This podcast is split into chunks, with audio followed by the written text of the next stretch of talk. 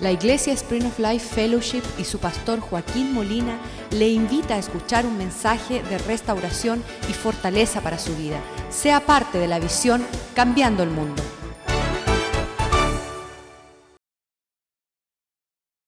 que has enviado, Señor. Queremos a Cristo, que es la verdad, es el camino, es la vida. Pedimos, Señor, que tu palabra tenga entrada en nuestro corazón, en nuestra mente, porque tu palabra es lámpara para nuestros pies es luz para nuestra senda. Hace del necio un sabio. Es como un fuego que empieza a pulir y perfeccionar el oro de nuestras vidas. Pedimos que esta palabra no retorne vacía, sino que cumpla por aquello por la cual la envía y que podamos regocijarnos en el porvenir, Señor, de las cosas que tú ah, estás haciendo en nuestras vidas y que caminemos en tus propósitos. Esto te lo pedimos en el nombre de Jesús y el pueblo de Dios dice amén. Efesios capítulo 2, versículo 10 nos dice que Dios ha hecho desde el principio una hechura. Y dice, nosotros somos hechuras suya. Le pertenecemos al Señor. Siendo hechos por el Señor, somos creados en Cristo Jesús para buenas obras las cuales están preparadas en Dios. Dios preparó de antemano para que anduviésemos en ellas. ¿Sabes que No podemos andar en dos caminos ni falta de entendimiento. La mujer es hechura de Dios. Ahí puedes decir amén. Dios creó a la mujer y Él en su creación tenía como propósito buenas obras para que ella se conduciese en ellas que estaban preparados desde antes la fundación del mundo. Y Dios no preparó a la mujer para que anduviese en otra cosa que en los propósitos de Dios, cumpliendo con las obras buenas y esas cosas preparadas de antemano. Y sabes que muchas veces la mujer ah, está buscando en todo aspecto, todo menos lo que Dios creó en las buenas obras que están preparados de antemano. De hecho, este fin, este año que acaba de pasar, tristemente, tomo el periódico y veo una congresista, Iliana Ross Letnen, eh, veo en la primera plana que ella tiene una hija, su hija que nació Amanda, hoy día tiene 21 años y quiere conocerse, dejarse conocer por Rodrigo. Una mujer que da luz a una hija que quiere ser conocida no como Amanda, sin deseo de ser mamá, sin deseo de tener familia, ella quiere dejarse conocer como un hombre con un nombre de hombre, aborreciendo lo que Dios ha creado desde antemano como buenas obras. Y eso es una bofetada a todos que estamos sentados aquí. ¿Sabes por qué? Porque nadie le interesa otra cosa que la política, que los negocios económicos, que las transacciones, que el mercado, que las acciones, que los estudios, la universidad. Y estamos en una generación tan torcida y no tenemos salida a menos que volvamos a la palabra del Señor, a menos que volvamos al corazón de Dios, porque estas cosas no han de suceder en nuestros medios, no han de suceder. Sabes que la mujer comienza como eso, comienza como una mujer. Obviamente nace como niña y se hace mujer para poder ser mamá. Es el llamado más alto que tiene la mujer sobre la faz de la tierra, querer ser mamá, entrenarse, instruirte, ah, prepararse para ser mamá no abogada, no médico, no contadora, no ingeniera. Ah, ¿Sabes qué? El llamado poderoso es ese de poder producir el fruto que agrada a Dios, producir un fruto. De hecho, la forma que se dice hombre en inglés es man y la forma de decir mujer es woman, que significa hombre con vientre. Hombre con vientre es la mujer. Es la parte de la creación de Dios que Dios desea en ese vientre depositar una simiente para dar un fruto y producir algo increíblemente vencedor y estelar. Nosotros no conocimos esto naciendo hasta que yo tuve 20 años, después yo me caso y un día estoy entrando, después de estar trabajando todo 12 horas un día, y estoy entrando a mi casa y eran las 11 de la noche, ya teníamos tres varones, uno de tres añitos, uno de dos y uno de uno. Están los tres ahí en su cuarto durmiendo y yo estoy entrando a mi casa y siento que Dios me dice, detente. Y le digo, ¿qué pasa, Señor? Dice, mira para allá adentro. Y miro para adentro del cuarto y veo los tres enanos durmiendo. Y me dice el Señor, ellos son mis siervos, respétalos. Ellos son mis profetas, críalos con toda la honra de que yo te lo presté. Y yo me quedé, yo le decía, a mí nunca me hablaron como príncipe, príncipe ni profeta, ni, ni siervo de Dios de niño. Sal aquí, enano. ¿Sabes qué? Todo una, un trato tremendo.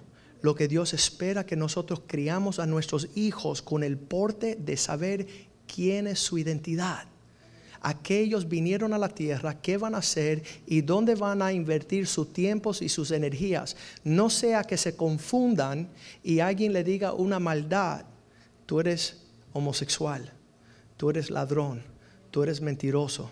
Tú nunca vas a hacer nada. Sabes que todo eso me lo habían dicho toda la vida. Este va a ser candela, mujeriego, todos me lo pusieron todos los nombres. Y sabes que le doy gracias a Jesucristo por el día que mi mamá se paró a decir, yo quiero la herencia que a mí me toca en Cristo Jesús. Quiero que mis hijos caminen en la instrucción, en la instrucción de una mujer que teme al Señor, porque el secreto es que Dios ha forjado en la mujer el desarrollo del carácter de sus hijos. Y eso es una realidad que existen dos clases de mujeres una de ellas dice Proverbios 14.1. Son dos mujeres, no son tres ni cuatro. Proverbios 14.1 dice que una mujer es sabia y edifica una casa. Ella levanta una familia. Ella causa el respeto de un padre y de un esposo en su casa. Pero la necia, tomando en sus manos estos labores, derriba su casa. La mujer sabia edifica su casa, su familia, su hogar. La necia con sus manos la derriba. ¿Cómo es que la necia, eso significa, para que no se ofendan, falta de sabiduría? Falta de sabiduría, una mujer necia. El libro de Job capítulo 39 te habla un poquito más de esta mujer. Dice que ella es como un avestruz, aunque con sus alas empieza a revolotear, no vuela para ningún lado y todos sus esfuerzos son en vano porque falta de sabiduría, Job 39, en falta de esta sabiduría, ella atropella a sus hijos. Dice que ni siquiera tratándoles, Job 39, 13. Job 39, 13. Diste tú hermosas alas al pavo real o a las plumas el avestruz ¿Fuiste tú que pusiste esas cosas? Y Dios está hablando de la mujer. Dios la diseñó en una capacidad específica, con un propósito específico, y Satanás y el mundo y el hombre necio, prepotente, ha causado que la mujer ande en todo menos en lo que Dios creó para ella. Versículo 14 dice así, el cual desampara en tierra sus huevos. Está desconectada, desamparando su fruto y sobre el polvo los calienta en lugares difíciles. Dice, y olvida que el pie los guarda, lo puede pisar y que puede quebrarlos la bestia del campo. Una mujer que deja sus, eh, sus hijos al libre albedrío en el sentido de no instruirles causa mucha. Se endureció para con sus hijos como si no fuesen suyos. ¿De quién es la responsabilidad de instruir y lanzar a los hijos en su propósito. ¿De quién es? De la mamá. Dice, como si no fuesen suyos, que lo críe otra persona, que lo cría mi suegra, que lo cría mi mamá, que lo cría mi abuela. ¿Sabes qué? Eso es falta de sabiduría. Eso es falta de conocimiento. Dice, no temiendo que su trabajo haya sido en vano. Todo lo que hace es una pérdida de tiempo. Dice allí en el versículo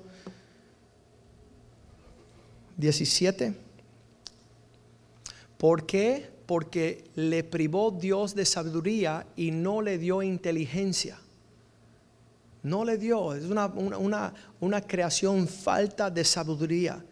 Ah, y es en el versículo 18 dice, aún ella puede correr, Dice, se burla del caballo y de su jinete.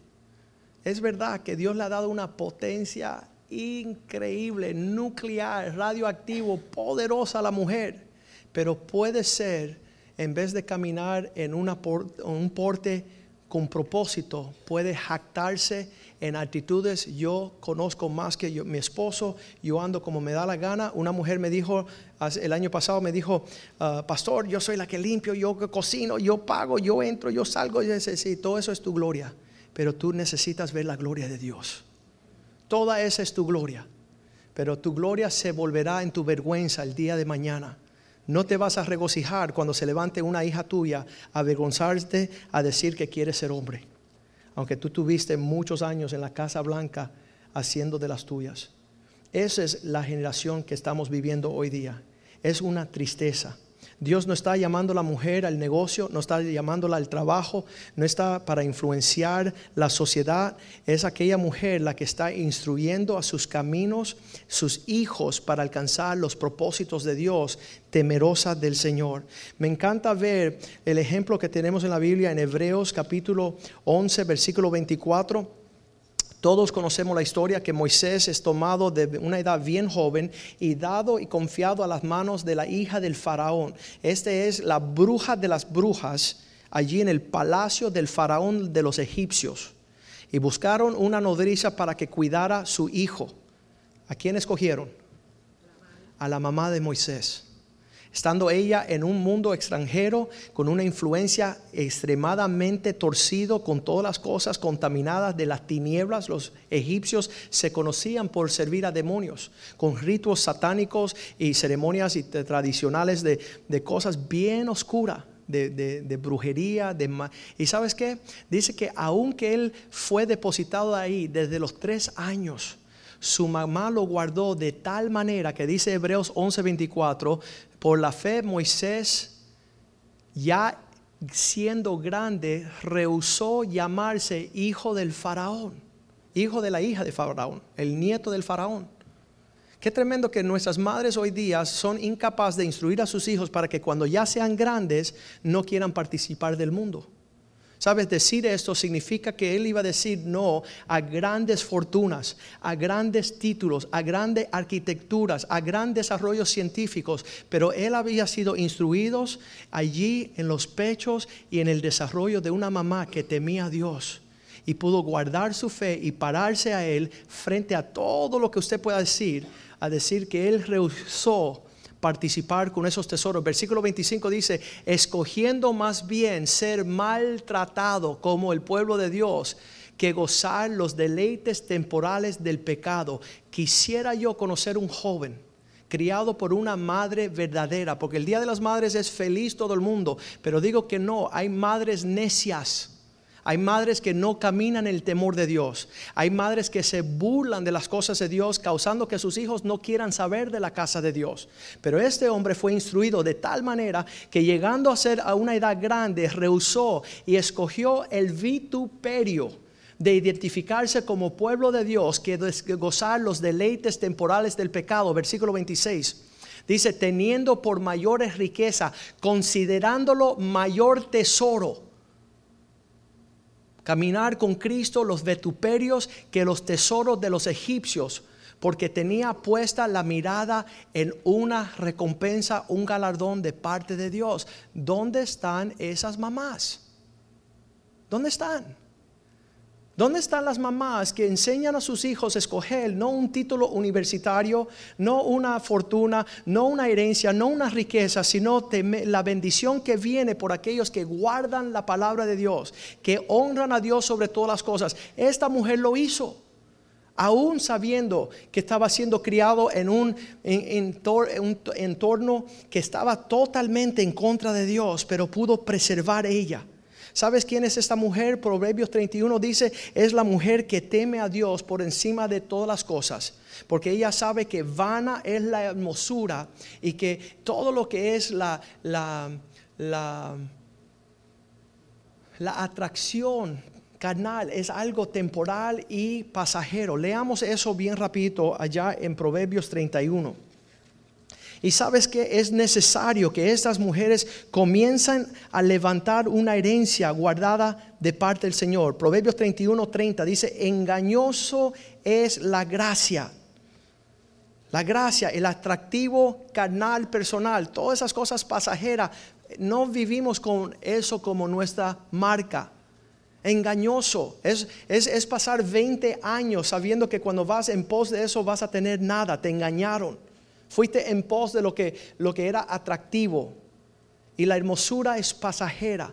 Mas la mujer que anda temiendo, respetando, buscando las cosas que agradan a Dios, esta es la que se adorna con las alabanzas. No tanta la del Señor también, pero la de sus hijos y su esposo es una mujer sabia, es una mujer desarrollada. Estamos hablando que, que, ser mujer es un aspecto, pero ya cuando tú vas a lanzarte a la madurez a ser mamá, ya hay una responsabilidad de producir algo que es santo.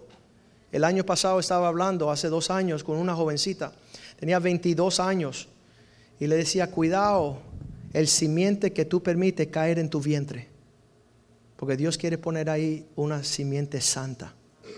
Dios quiere depositar ahí realeza, la simiente de un hombre que teme a Dios, un hombre llamado a ser príncipe, no un necio.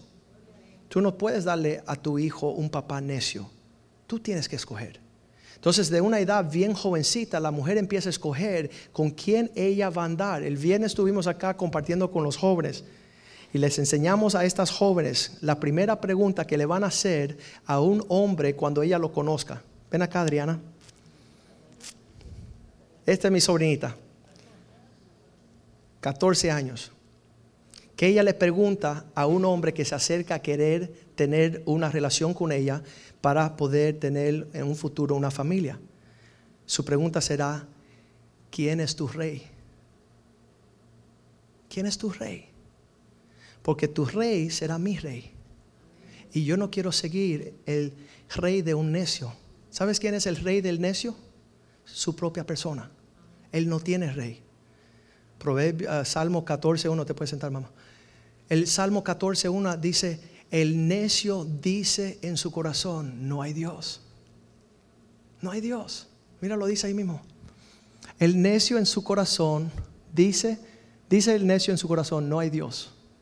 Entonces todas sus obras son corrompidas porque como no hay Dios, Él es Dios. Y dice, sus obras son abominables nunca hacen lo que tienen que hacer. ¿Sabes por qué? Porque no tienen rey.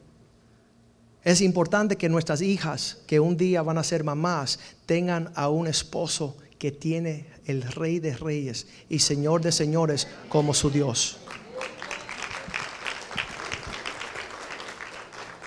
El necio solamente quiere él hablar de lo que está en su corazón necio. Estábamos hablando que el jueves venía un hombre y me dijo, pastor, no me hablas así, que Dios conoce mi corazón. Le dije, sí, Dios conoce tu corazón y está en Jeremías 17:9. Vamos a leerlo. Mira lo que Dios dice del corazón. Dios conoce mi corazón. Sí, dice, engañoso es el corazón más que todas las cosas. Perverso en extremo, ¿quién lo conocerá? No me hables de tu corazón, háblame del corazón de Dios, el cual tú te alinea con ese corazón. El corazón de un Dios que no engaña, el corazón de Dios, un Dios que es fiel, el corazón que le da honra y alabanza y adoración al que se lo merece en verdad. Y no eres tú, no eres tú. Lamentablemente la primera persona que se para delante de un necio para decirle que él no es rey, ¿quién tú crees que sea? Su esposa. Bájate de ese caballo que aquí tú no eres rey. Bájate de esa fantasía que el único rey, o ella dice, o voy a ser yo, o, va a ser Cristo. Pero no vamos a poder reinar nosotros. Y entonces es bien importante en esta cuestión que sepamos que esta mujer que puede temer a Dios y seguir el rumbo del propósito de Dios, ella ha de ser alabada. En Ezequiel capítulo 8, versículo 13, Viejo Testamento, estaban las mujeres adorando y llorando por Tamuz. Tamuz era un principito. Su mamá lo había consentido a tal nivel que él pensaba que era Dios. Y Dios le dice a su pueblo, ¿y que ¿No le irá bien al impío ni... No es Eclesiastes, estamos en Ezequiel. Ezequiel. Ezequiel. Eso es. Me dijo después, vuélvete aún y verás las abominaciones mayores que se hacen entre ellos. Versículo 14. Y me llevó a la entrada de la puerta de la casa del Señor, que es al norte, y he aquí mujeres que estaban allí sentadas endechando a Tamuz. Mujeres que querían que sus hijos fueran los que tuvieran autoridad. Eso es bien común en una casa que va a ser destruida. Una madre agarra a su hijo y dice, hijo mío, no te preocupes de tu papá, tú eres el mejor. Tú, puedes hacer lo que te da la gana. El consentido de mamá eres tú. Y eso será a su destrucción. Estas mujeres lloraban a Tamuz en vez, como decía Cristo, que tenían que llorar por ellas mismas y por sus hijos, porque se estaban alejando de los propósitos de Dios. Leamos eso allá en Lucas 23, 27 donde se dice que acompañándole una gran multitud y las mujeres estaban lamentándose y llorando por él. Versículo 28. Versículo 28. Dice que, pero Jesús vuelto hacia ellas les dijo, hijas de Jerusalén, no lloréis por mí, sino llora por vosotros mismas y por vuestros hijos la crisis no es la crisis de lo que está sucediendo allá afuera en las, situaciones de esta vida. La crisis es una mamá dispuesta a decirle a su hijo, adora, dobla rodilla, confiesa que Cristo es Señor. Si no, tu vida va a padecer sumamente el sufrimiento, el dolor, el desacuerdo, la desunidad. ¿Sabes que un hombre que no se deja honrar a Dios, la esposa nunca lo honrará a él?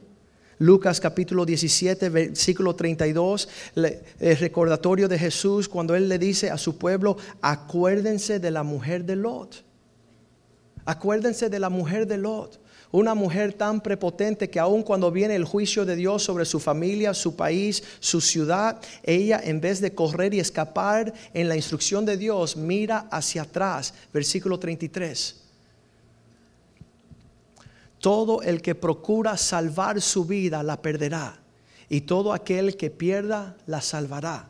Dios está metiéndole una advertencia a su pueblo que nosotros una vez por todas pongamos nuestra mirada donde Dios quiere que pongamos la mirada, que caminemos como Dios quiere que caminemos. Génesis 19, 26 dice, y la esposa de Lot miró hacia atrás y se, se transformó en una piedra de salvara.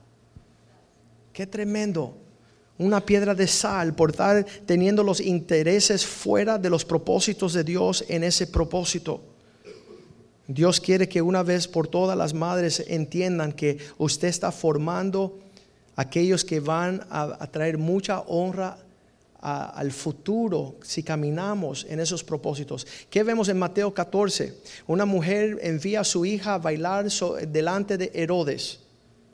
En Mateo 14, versículo 1 dice que Herodes celebrando el tiempo allí en la terraza, dice que versículo 2, y dijo a sus criados, eh, está, estamos en, en, el Mateo 14, versículo 6.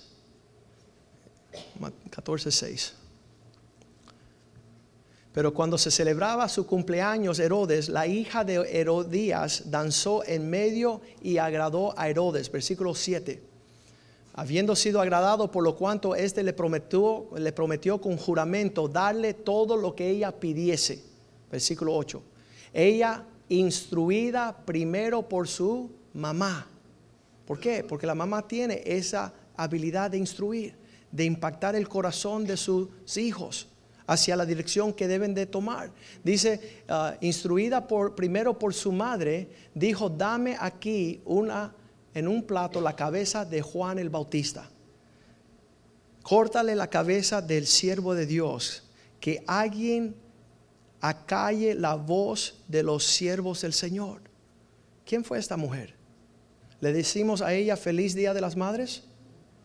Una mujer que aborrece el pueblo de Dios aborrece la ley del Señor, aborrece las enseñanzas, de tal forma que aún sus propios hijos aborrecen el siervo de Dios, la casa de Dios, la instrucción de Dios. Habíamos hablado este año que Timoteo fue instruido de una forma bien tremendo. Hechos capítulo 16, versículo 1 dice que este hombre tenía un padre griego y una mamá que tenía una relación con el Señor. Después llegó Pablo a Derbe a Listra, y aquí había cierto discípulo llamado Timoteo hijo de una mujer judía creyente, pero su padre era griego. ¿Qué significa ser griego? Estabas en los negocios del de, estudio, de, la información, estaba en una fraternidad eh, griega, él andaba atrás del elogio de los impíos, pero tenía una mamá que temía a Dios. ¿Y qué nos dice la palabra de Dios? Que esta mujer pudo traspasar a su hijo la fe genuina de Jesucristo. Lo podemos leer allá en segunda de Timoteo capítulo 1, versículo 5. Cuando Pablo le escribe esta carta a Timoteo, dice, Timoteo, esa fe genuina que está en ti vino trayendo a la memoria la fe no fingida, auténtica, que hay en ti, porque primero estuvo en tu abuela y en tu mamá. Y estoy seguro que ahí lo recibiste tú. Estoy seguro que una mujer sabia te sembró con una semilla santa para que tú pudieras pararte a servir al Dios de tu padres, al Dios que tiene un llamado sobre tu vida, al Dios que te separó desde el vientre de tu mamá. Allí escogió Él llamarte por nombre. ¿Sabes que Israel tuvo solamente una reina? ¿Sabías eso? En toda la historia de Israel, solamente una mujer, feliz Día de las Madres para ella también, que se paró contra Dios y contra el linaje de los reyes de Israel a decir, yo voy a ser reina. ¿Sabes de quién era hija ella? Díganmelo ustedes. Jezabel.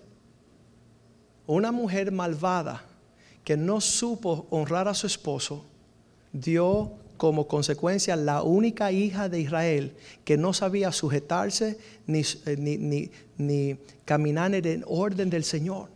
Se levantó esta hija de Jezabel, mató a toda la familia real y dijo, yo voy a ser la reina.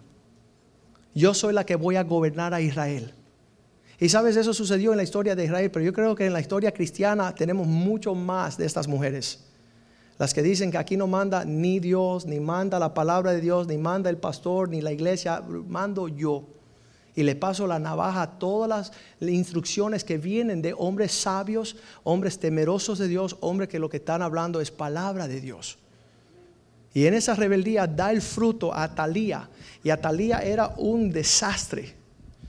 Un desastre esta mujer. Usted lea la historia de esta mujer después. Pero ese no es su llamado. Su llamado es levantar producir simiente santa que pueda ser capaz de tomar un gobierno en una administración del cielo. Cuando me fui a casar con Iber, le pregunté, Señor, ¿por qué tú quieres que yo me comprometa de por vida?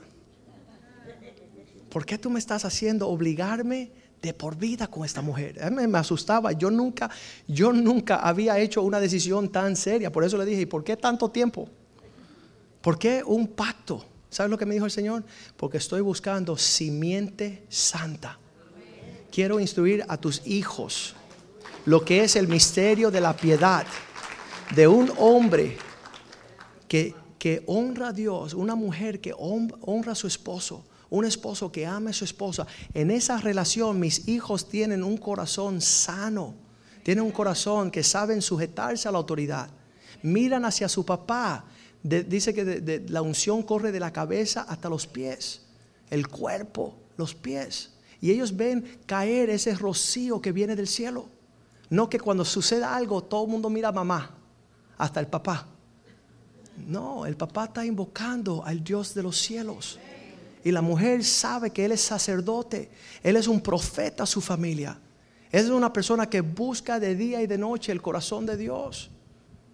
El liderazgo proviene de la cabeza de todo hombre, que dice la palabra de Dios, la cabeza de todo hombre es Cristo.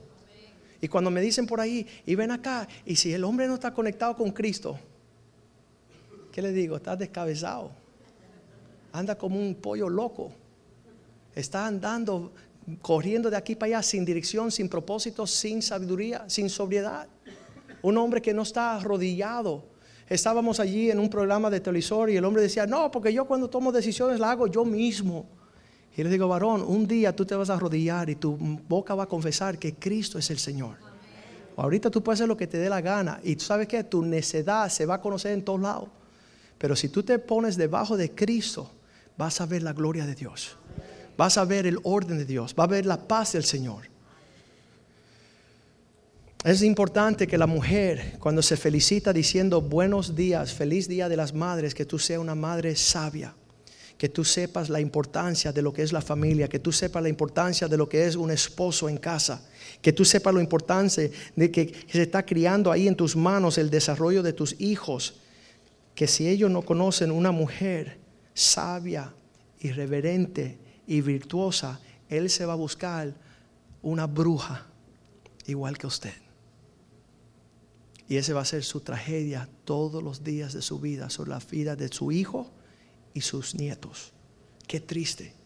Estamos viendo ahí la realidad esta cuando vemos esta mujer en Segunda de Reyes capítulo 11 versículo 3, dice que ella al escuchar, porque sabes, ella había, ella en querer ejercer su reinado había destruido todos los que estaban llamados en autoridad, menos uno que se escapó y lo tenían escondido por ahí hasta los seis años, lo sacan y le dicen, este es el rey. Y ella cuando escucha el escándalo, escucha lo que dice aquí, y estuvo con ella, versículo 2 primero, Segunda Reyes 11.2, versículo 1 versículo 1.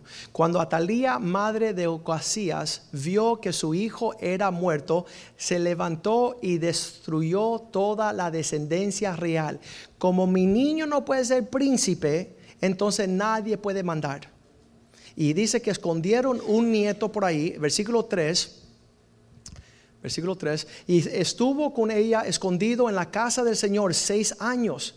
Y Atalía fue reina sobre el país versículo 4. Mas el séptimo año envió Joadad y tomó los jefes de centenares y capitanes y gente de guardia y los metió consigo en la casa del Señor e hizo con ellos alianza, juramento, dice, en la casa de Jehová y les mostró el hijo del rey, versículo 5. Y él les mandó diciendo, este es lo que habéis de hacer, la tercera parte de vosotros tendrá la guardia de la casa, el rey el día de reposo. El 6. Otra tercera parte será ah, a la puerta de Shur, otra tercera parte a la puerta del ah, postigo y de la guardia, así guardarás la casa para que no seas allanada versículo 7. Mas los lados, los lados salen el día de reposo, tendráis guardia en la casa del Señor junto al rey. Versículo 13. Dice, y oyendo Atalía el estruendo del pueblo que corría, entró el pueblo en el templo del Señor. 14.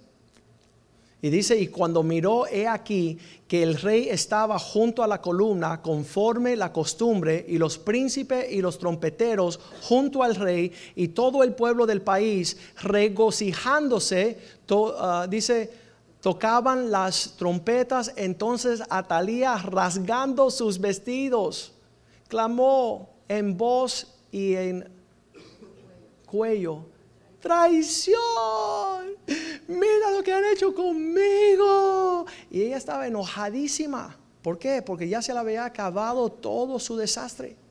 Toda su, prepotencia ahí vino a un cero porque estaba Dios estableciendo nuevo rey sobre Israel.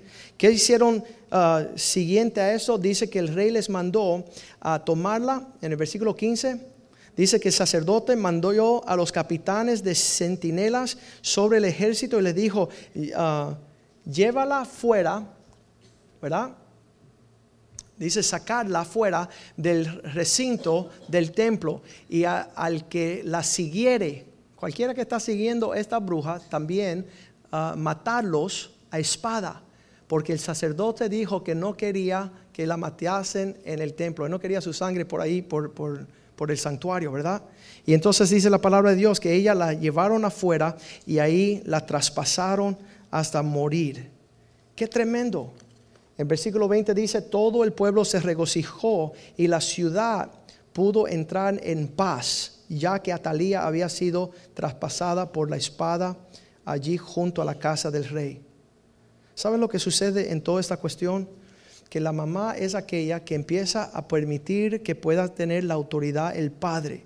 En Malaquías 4:6 dice, si el corazón del hijo no se torna al padre y el corazón del padre no se torna hacia el hijo, vendrá confusión y caos. ¿Quién es la grasa? ¿Quién es la, la persona influyente que permite que un hijo mire a su papá el corazón? ¿Quién es la persona ahí que está interfiriendo o trayendo algún tipo de, de, intercambio indebido donde los hijos no respetan a sus padres. Y sus padres, eh, estaba hablando yo con una señora hace como cinco años atrás y ella le miró a su esposa y le dijo así, cuando el, el, niño tenía unos seis añitos, le dijo a la mamá, te prohíbo, le dijo al papá, te prohíbo que le llames la atención a mi hijo otra vez. Si lo vuelves a hacer, hay divorcio. Si vuelves a corregir a mi hijo, entonces el papá decía, yo no quiero fiesta con esta mujer, no voy a tener fiesta con su hijo tampoco. No le voy a hablar a su hijo, que ella se queda el hijo con ella. ¿Y sabes lo que es? Un hijo sin identidad, un hijo sin legado, un hijo sin bendición, un hijo que no sabe honrar a su padre para que todo le vaya bien y viva una vida larga. Qué horrible. Qué horrible que todavía no conocemos estas realidades y cada día estamos caminando en, un, en una maldad horrible. Segunda de Crónicas 22.3. Vamos a la casa de Acab. ¿Quién es Acab? El papá de Atila.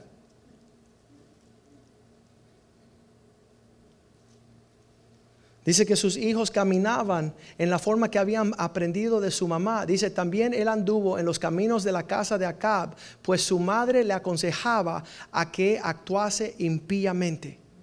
El corazón, estaba leyendo yo una carta, dice que, que el consejo de, de un pastor es una onza, pero el consejo de la mamá es una tonelada. Yo me puedo parar aquí siempre a enseñar la palabra de Dios, que cuando las madres llegan a su casa y empiezan a hablar, van a torcer en la vida y su corazón de sus hijos todo lo que Dios quiere. Y eso es una cosa bien tremenda. Por eso cuando estamos diciendo feliz día de los madres, tenemos que acordarnos nosotros si vamos a ser mujeres sabias o vamos a ser mujeres necias. Si vamos a tener un instinto materno para producir el fruto del Señor o vamos a caminar lejos del propósito de Dios. La Biblia no solamente comienza con Eva tratando de ayudar a Adán y siendo utilizada por Satanás en destruir al hombre. Esa es la primera mujer. Después tenemos la mujer que quiso darle consejo a Abraham y decirle, mira, no te preocupes, acuérdate, acuéstate con la sierva que todo irá bien. Y trajo a la luz una tribu y una nación rebelde a Dios, bajo el fruto de Ismael y no el fruto de la promesa que es Isaac. Y entonces tenemos también a los finales tiempo dos mujeres en Apocalipsis. Una, Apocalipsis 12, la iglesia que da luz a un hijo varón que regirá las naciones con vara de hierro. Se sentará en el trono de Dios. Ese es el fruto de lo que produce una mujer temerosa. La iglesia dará a luz a un hijo varón que que tiene su identidad bien forjada, que es un líder que se para a reinar, que no ha sido eh, hechizado en la rebelión. Porque dice la palabra de Dios que la rebeldía es como el hechizo. Primera Samuel 15, versículo 13. Nosotros tenemos que dar a luz a un fruto en esta generación y yo le doy gracias a Dios por esta iglesia. Le doy gracias a Dios por las siervas que están aquí.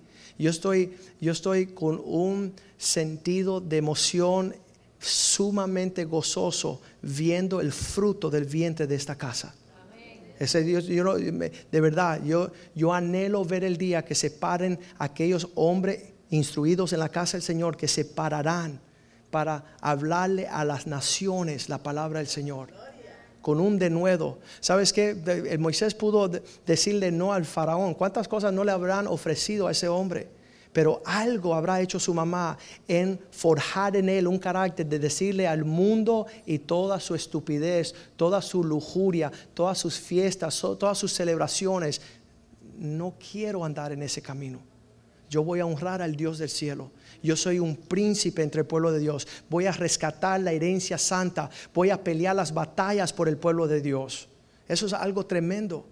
Solamente puede ser una mamá temerosa de Dios que logra estos términos. También vemos en Apocalipsis 17.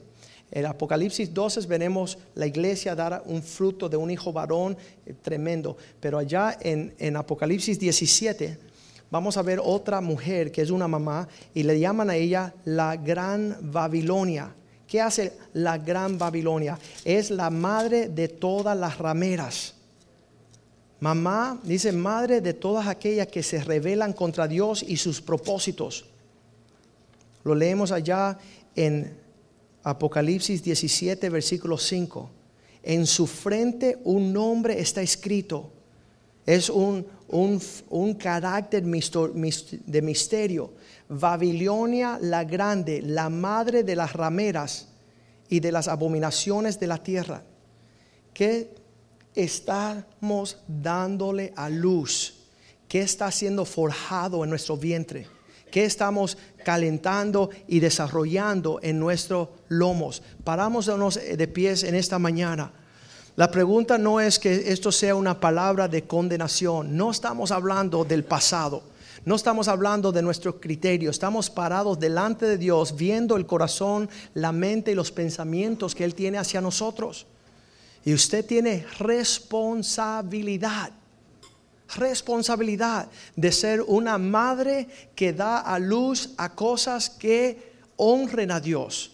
Que usted sea una mujer que eh, se, se tenga tenazmente su mente en el lugar debido para no ser utilizada para traer destrucción sobre la tierra, para traer vergüenza sobre la tierra para traer actitudes que no agradan a Dios. Sabes que, que horrible los hijos de nosotros que aborrecen la casa de Dios aborrecen la casa de Dios, porque cuando vino un pastor a llamarle la atención, la, mamá dijo, no se metan con mi principito. ¿Sabes quién es tu principito? Hijo del diablo ahora por la bruja que le dejó dejar no ser corregido. Ahora lo está instruyendo los impíos. Ahora él se reúne con personas que le dan marihuana y cerveza y discoteca, porque tú cuando le vieron a reprender, usted se paró como una Jezabel, en una actitud fuera del propósito de Dios. Y sabes que nuestras hijas no las hemos de dar a tontos, a necios, sino hombres probados, hombres que pelean las batallas del Señor. Mira, mi hija, el día que ella conozca el, el siervo de ella, él va a tener que tener una espada bien afilada. Él va a tener que tener su espada en el espíritu bien afilado. ¿Por qué? Porque él va a tener que defender a mi hija. Y él no la va a defender con un ingreso de, una compañía ni una corporación. Él va a poder defender si él es un hombre que pueda enfrentarse a todos los demonios que van a venir contra su familia. Que van a venir a, querer robarle a él su hombría y su, y su legado. Esta, esta, esta, semana conocí un hombre tanto, tanto que han caminado en su falta de hombría que ya él se casó y tomó el apellido de su esposa. Eso es una abominación delante de Dios. Pero esos son los tiempos que estamos viviendo. Hay una gran falta de hombres que están dispuestos a pararse a ser hijos del Dios Altísimo. Vamos a prepararnos para cantar una canción al Señor. Y, acuérdense lo que yo estoy hablando. Y, no debo ser yo la que hablo eso porque yo ni soy mujer, ni yo he andado como una madre. Ustedes las mujeres deben de pararse con una voz a esta generación. Ustedes las mujeres deben instruir a sus hijas lo que es la sabiduría de Dios para que puedan eh, alcanzar la herencia que Dios tiene para ellos. En lo que cantamos esta canción, yo quiero que usted pueda estar de acuerdo con Dios. Si tus pensamientos serían como los pensamientos míos, dice el Señor. Si tus pensamientos serían como los de Dios, tan alto está el cielo como la tierra, dice el Señor, tus pensamientos están lejos de los míos y tus propósitos lejos de los míos. Entonces estamos volviendo en sí. Estamos volviendo en sí. Estaba hablando con una hermana que decía que no a todas las cosas. No quiero estar casada, no quiero tener familia, no quiero andar. Y yo dije, tú, eres como el hijo pródigo, que Dios te tiene que volver en sí. Y dice ella, ¿y por qué en sí? Sí, porque ahorita estás en no. Dios te tiene que volver en sí, decir amén. Señor, yo quiero lo que tú quieres. Yo quiero lo que tú quieres. Yo, yo amo lo que tú amas. Yo quiero el futuro de esperanza y de prosperidad que tú tienes para mí. Eso es lo que Dios quiere. Entonces esta mañana vamos a cantarle una canción al Señor y si tú te das cuenta que estás volviendo en sí, solo levante una mano y dice, Señor, yo quiero alinearme contigo. Yo quiero que ese espíritu excelente esté sobre mi casa, sobre mis hijos, sobre mis nietos y mis bisnietos por mil generaciones. En lo que cantamos esta canción, usted allí con la mano alzada, hablando con el Señor.